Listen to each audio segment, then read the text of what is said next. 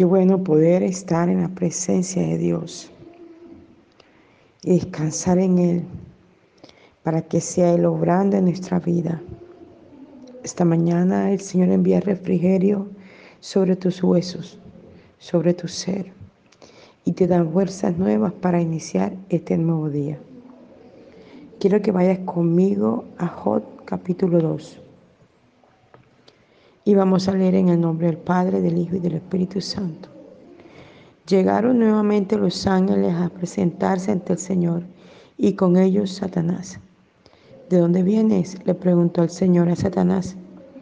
Y Satanás le respondió, de rondar la tierra. Bien, ¿te fijaste en mi siervo Jod? preguntó el Señor. E, es el mejor hombre de toda la tierra, hombre que me teme y se abstiene de todo mal. Ha mantenido su fe en mí. No obstante, haberme incitado tú a que te dejara perjudicarlo sin causa alguna. Y que si lo perjudicó en la carne propia, respondió Satanás, el hombre dará cualquier cosa por salvar su vida.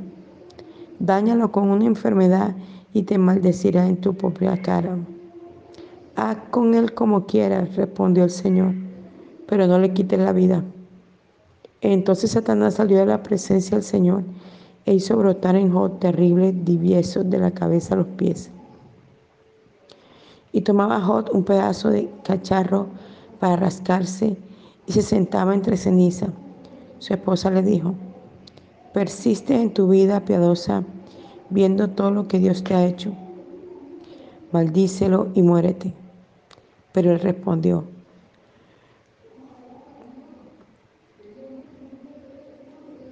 hablas como, como una pagana. Pues, ¿qué hemos de recibir de mano de Dios? ¿Únicamente lo agradable y nunca lo desagradable? En todo esto Jod no pecó ni de palabra. Habían tres amigos de Jod que al enterarse de la gran tragedia que le había sobrevenido, se pusieron de acuerdo para ir a consolarlo y animarlo. Se llamaba Elifaz el temanita, Bildad el suita y Sofá el namita. Que el Señor bendiga su palabra en esta mañana. Observamos en el libro de Jehová y de él hemos hablado varias veces todo el proceso que Jod pasó, en donde Satanás se presenta ante el mismo Abba Padre y le dice, mira, tu siervo Job es el hombre más rico de la tierra, lo tiene todo. Por eso te adora. Pero Dios más que nadie conocía a Job. Job era la creación de sus manos. Conocía su corazón, sabía cómo pensaba, cómo reaccionaba, cómo hablaba, cómo actuaba. Él lo sabía. Y hay algo muy importante. El Señor sabe todo lo que tú y yo hacemos cada día a dónde vamos, qué hablamos, cómo nos manejamos. Pero hay algo muy, muy importante. Y es que el Señor siempre está creyendo en nosotros, en su creación. En que la creación de sus manos siempre hará lo bueno y no lo malo. Siempre está creyendo que actuaremos de la mejor manera, sabiamente. Y nosotros pensaríamos, ¿Es que Él no se da cuenta de las cosas malas que hay en nosotros? Claro que se da cuenta. Yo le decía a alguien estos días, no hay bueno ni aún uno. El único bueno es Cristo. Los demás siempre estamos actuando, pensando, diciendo cosas que no agradan al Señor. Pero Él nunca pierde la fe en nosotros. Nosotros sí la perdemos en Dios, muchos momentos la prueba, la dificultad, la adversidad, las situaciones nos hacen de variar, nos hacen eh, que la fe mengue, nos hace pensar que cualquier cosa es mejor que Dios. Una cosa tremenda. Por eso el Espíritu Santo constantemente está allí trayendo la palabra, trayendo la fe, trayendo la palabra, porque es que la fe viene por el oír y el oír la palabra de Dios. Y el oír constantemente la palabra de Dios trae la fe, aumenta la fe, nos hace crecer Y él constantemente, aunque ve que, como dice uno en el argor costeño, lo embarramos, él siempre está ministrando, trayendo el mensaje de salvación, de restauración, de liberación, aumentando la fe, ministrando sanidad. Y, fe, y este hombre era un hombre que creía en su Dios, creía en lo que su Dios hablaba. Es tan tremendo si usted ve el capítulo 1 de Job. Dios hablaba de Job con un orgullo profundo. Él era su creación y estaba feliz por la reacción que él mantenía delante de su presencia. Y era que Job permanecía en el altar, así como lo hacía David. Job permanecía ofreciendo ofrenda grata al Señor. Yo le invito a que usted con calma lea el capítulo 1 y se va a dar cuenta que los hijos de Job eran tremendos. Estos hijos de Job aprovechaban todo el dinero que su padre tenía y vivían de parranda en parranda. Festejaban los cumpleaños de todos y dice la escritura que duraban días en esto. Y yo diría, ¿y esto es algo nuevo? No, usted puede ver su alrededor y puede darse cuenta de gente que dura días en la parranda. Aprovechan los días como estos en Colombia, no sé si en otro país, pero en Colombia hoy es festivo. El lunes pasado también fue festivo y creo que el anterior también fue festivo. Yo a veces no caigo en cuenta esto porque para mí todos los días son iguales. Y entonces em, ellos festejaban, iniciaban un día, dice que hasta siete días duraban tomando, bailando, festejando. Y quizás por esto Dios permitió que Satanás lo tocara. En un día le vinieron malas noticias, una tras otra, una tras otra, una tras otra. Pero Jot no mengó en su fe en Dios. Jod sabía que en cualquier circunstancia, problema o adversidad, la mano del Señor siempre estaría allí. Te pregunto esta mañana, pasa lo que pasas, tú siempre mantienes tu fe en Dios. Lo importante de todo esto es nunca menguar, aunque la adversidad se haga muy fuerte. Anoche nuestro apóstol decía, aunque no estés viendo nada, sigue creyendo en lo que Dios ya dijo de ti y mantente en eso. ¿Y dónde está lo que Dios dijo de ti? En la palabra. Si tú lees la palabra, hay miles y miles de promesas para ti para mí. No solamente las que los profetas pueden soltar para nuestra vida, sino la palabra profética más fiel que su palabra. Allí están todos los mensajes para ti y para mí. Y seguimos viendo este capítulo 7. Dice, Llegaron nuevamente, o sea, ya habían llegado, ya habían estado allí. Constantemente él gozaba de una presencia continua del Señor y de sus ángeles, a pesar de que sus hijos no tenían el mejor comportamiento. A pesar de que estos hijos siempre estaban dando un mal ejemplo, siempre estaban haciendo las cosas contrarias a las que él enseñaba. Mira, Jot en el capítulo 1 lo dice.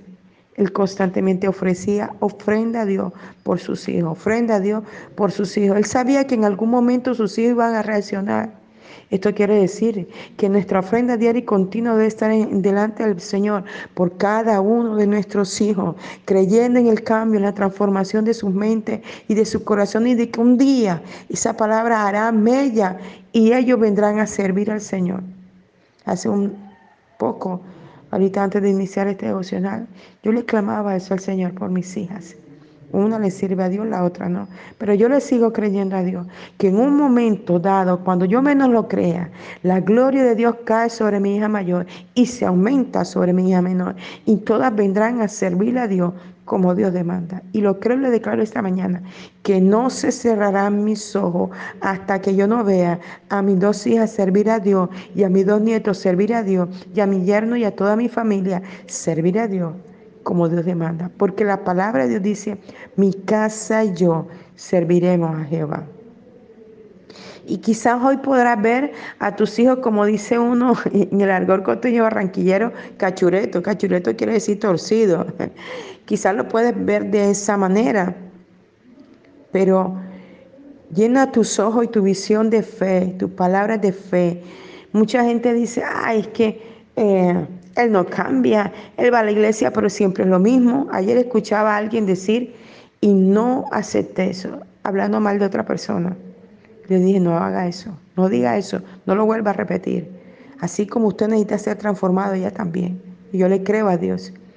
Y, y, yo he aprendido en el Señor a ver a la gente como Dios la ve. Hay una canción que dice eso, que habla de que que así como Dios ve el mundo, nosotros también tenemos que verlo. No en las cosas negativas, sino en las buenas, las positivas. Siempre creyendo que Dios está transformando las mentes y los corazones. Y de esa persona que me vinieron a hablar, yo inmediatamente le dije, no hables así de esa persona. Yo estoy creyendo en el cambio y lo he visto. Aunque él decía que no, no, eso es que viene a la iglesia. Y él mismo había dejado de venir. Y vino ayer, fue a venir a hablar mal de esa persona. Y yo no se lo acepté. La persona se levantó y se fue enseguida. Porque no podemos permitir que nadie venga a hablar mal de otra persona. Llámese amigo, familiar, vecino, el que sea. No podemos prestar nuestros oídos para eso. Tenemos que corregir a la persona y llevarla siempre a la presencia de Dios. Que nuestra boca salga el bien y no el mal. Aunque sea verdad, lo que estén comentándonos, no lo aceptemos, porque tenemos que mirar a la gente con los ojos como el Señor los ve, así como nos ve a nosotros. De la misma manera como Dios nos ve a nosotros, los ve a todos como hijos que dan un buen ejemplo, que son transformados por la gloria de Dios. Eso era lo que José hacía. Todos los días ofrecía ofrenda por sus hijos, porque él sabía que algún día iban a cambiar. Él creía en eso. Y sigue diciendo la palabra en el capítulo 2. Llegaron nuevamente ángeles a presentarse ante el Señor y con ellos Satanás. Siempre, esto me da risa porque siempre Satanás va a querer usar a alguien. Todos vienen con buena noticia, pero él siempre va a mandar su elemento que va a querer decir, no es así, es lo contrario, pero tú no te puedes dejar robar la bendición. Y esto siempre ha sido así. Mira, tú vas al Antiguo Testamento y tú ves cuando Moisés mandó a los diez espías reconocer la tierra que Dios les había prometido. Y de los diez, ocho vinieron hablando pestes de la tierra. Dos dijeron, mira, lo que hay allá, hay frutos grandes, gigantes, hay bendiciones, hay esto. Y comenzaron a hablar de todo lo bueno. Es más, no solamente hablaron, trajeron un ejemplo de todo lo que había. Decía que las uvas eran gigantes, que un racimo lo tuvieron que traer entre los dos de lo grande que era. Y eso es lo que tenemos que hablar. Las cosas buenas de Dios, las cosas grandes de Dios. No hables mal de tu esposo, no hables mal de tus hijos, no hables mal de la gente. Habla cosas positivas. Cuando alguien me dice algo malo, yo le digo, no hables así. Todo lo puedo en Cristo que me fortalece. Ayer veíamos el ejemplo de una niña que vino a la iglesia y fue libre, unas ataduras fuertes. Ella lloraba y decía, yo intenté suicidarme. Nadie me ama, nadie me quiere, todo el mundo me rechaza. Y fue tremendo, eso quebrantó mi corazón. Una joven, no tiene, yo creo que no tiene más de 25 años. Y yo le dije a la iglesia, ¿ustedes no la aman a ella? Y toda la iglesia gritó en coro, sí, la, es más, yo ni siquiera les dije, la gente accionó y muchos se levantaron y la abrazaron. Y ella lloraba. La gente, yo le decía a alguien estos días, Muchas veces es fácil juzgar a la gente y decir, mira el adúltero, mira, eh, mira esto se la hace al marido, mira aquel se la hace a la mujer, mira aquel es un ladrón pero no sabemos cuál es el trasfondo de esta persona. No sabemos por qué esa persona está cayendo en esto. Pero si nos tomáramos el trabajo de ir a la presencia de Dios y de profundizar en las raíces de esa persona y de orar y de llorar y de clamar por esa persona para que Dios la liberte, su vida vendría a cambiar y a ser transformada. Si Dios ha tenido misericordia de mí, no la tendrá de ti y de toda la humanidad entera. Todos somos pecadores. Vuelvo y les digo, no hay justo ni aún uno. Todos tenemos que venir al altar a arrepentirnos. Todos tenemos que venir al, al altar para ser cambiados por el poder de la sangre de Cristo. Y sigue diciendo la palabra del Señor. ¿De dónde vienes? le preguntó el Señor a Satanás. Y Satanás le respondió, de rondar la tierra. Tremendo esto, perdóneme que me da risa. Porque Satanás no tiene otro oficio, sino de andar de casa en casa, de lugar en lugar y de sitio en sitio, viendo cómo hace caer a la persona, viendo cómo la destruye, viendo cómo la daña. Ese es el oficio de él. Pero el oficio de nosotros es mantenernos en el altar para contrarrestar la maldad, la iniquidad, el pecado, el trabajo de Satanás. Por eso es que la iglesia tiene que levantarse todos los días a buscar el rostro de Dios, para quebrantar la maldad del diablo, porque ese es el oficio de él. Así como el oficio tuyo es lo que tú realizas cada día. Dígase lo que se diga, el oficio que Dios ha puesto en tus manos para hacer en una empresa, en una oficina, en una casa, en un lugar, en un sitio. No sé qué haces, pero Dios ha colocado un oficio en ti para ganarte el pan diario de cada día. Así Satanás tiene un oficio diario porque lo que él dejó en el cielo, lo que él desechó, él era el ángel de luz, él no se llamaba Satanás sino Luzbel, que significa ángel de luz, y la labor de él era traer luz, tocar los tamboriles, él era el de la música en el cielo. Pero él desechó esto porque pensó que podía conseguir algo mejor. Y como sabe que no puede devolver allí, entonces intenta dañar toda la labor buena en el hombre. Por eso, mientras que Él mantiene 24 horas trabajando por ti y contra ti, tú te tienes que mantener 24 horas trabajando contra Él. Y la única forma y manera de destruir las tinieblas es buscando el rostro de Dios, es buscando su presencia, es buscando su gloria, es leyendo la palabra, porque en ella os parece que tenéis la vida eterna. Esto dice la Escritura aunque pase lo que pase, debemos mantenernos en el secreto de su palabra. Y sigue diciendo, bien, ¿te fijaste en mi siervo Jod? Preguntó el Señor. Es el mejor hombre de la tierra, hombre que me teme y se abstiene de todo mal. Ha mantenido su fe en mí y no obstante haberme incitado tú a que te dejara perjudicarlo sin causa alguna. Tremendo esto. Claro, cuando Satanás llega a hablarle mal a Dios de su hijo, él dice, tócalo. Él tiene la confianza, la plena confianza de decirlo, tócalo, porque él sabe que la reacción de su hijo es buscarle. La reacción de su hijo es creerle. La reacción de su hijo es no dudar. La reacción de su hijo, aunque no vea nada, aunque todo sea negativo, él seguirá confiando en lo que el Abba Padre podía hacer. Esa era la confianza del corazón de Jod. ¿Cuál es tu confianza? Esta mañana el Señor quiere incitar tu corazón, tu vida, tu alma, tu ser a que creas en lo que Dios hizo. Mira, es tan tremendo. Yo me quedo asombrada. Cómo la gente pide un milagro y Dios le da un milagro y luego las bendiciones lo matan.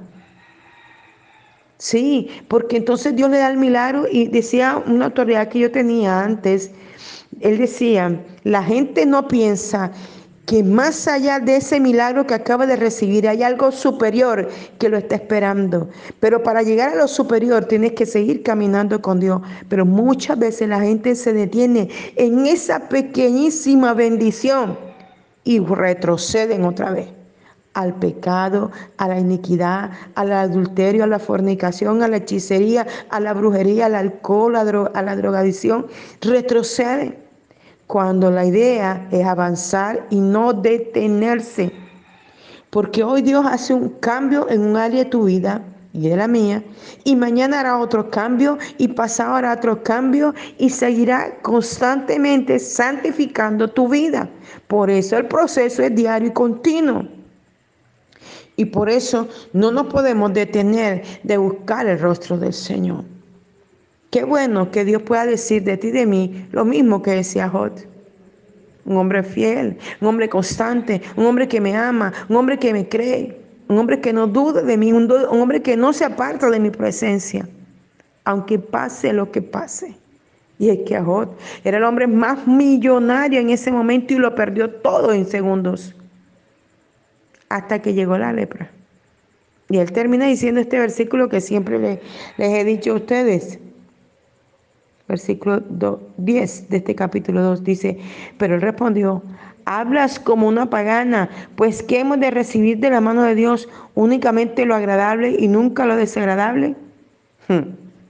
Es necesario cada cosa en nuestra vida. Es necesario para ser tratado por el Abba Padre, para doblegar nuestro yo, para doblegar nuestro temperamento, para forjar nuestro carácter. Es necesario. Tú me preguntarás, pastora, ¿cuántas cosas has pasado? Uf, perdí la cuenta.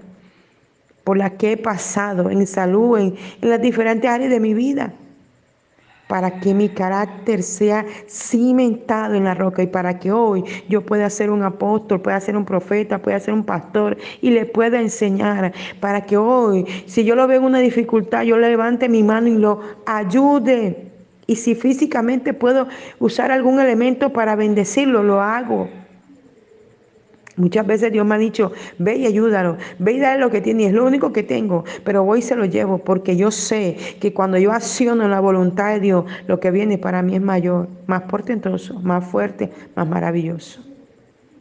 Abba Padre, te damos gracias esta mañana por tu palabra viva y eficaz y más cortante que espada de doble filo, que esta penetra hasta lo más profundo del alma, el espíritu, la mente, el corazón de todo nuestro ser y nos transforme, nos cambie, nos renueve, quite todo lo malo que hay en nosotros, Señor, y nos haga hombres de fe, que tú puedas hablar bien de nosotros en cada lugar y cada sitio donde estemos, Señor. Gracias te damos, Abba Padre. Te exaltamos y te bendecimos esta mañana, amado Jesús amado Espíritu Santo. Les habló el apóstol Janet Rentería, mensajero de la Cruz de Cristo, Barranquilla, Colombia. Un abrazo en la distancia.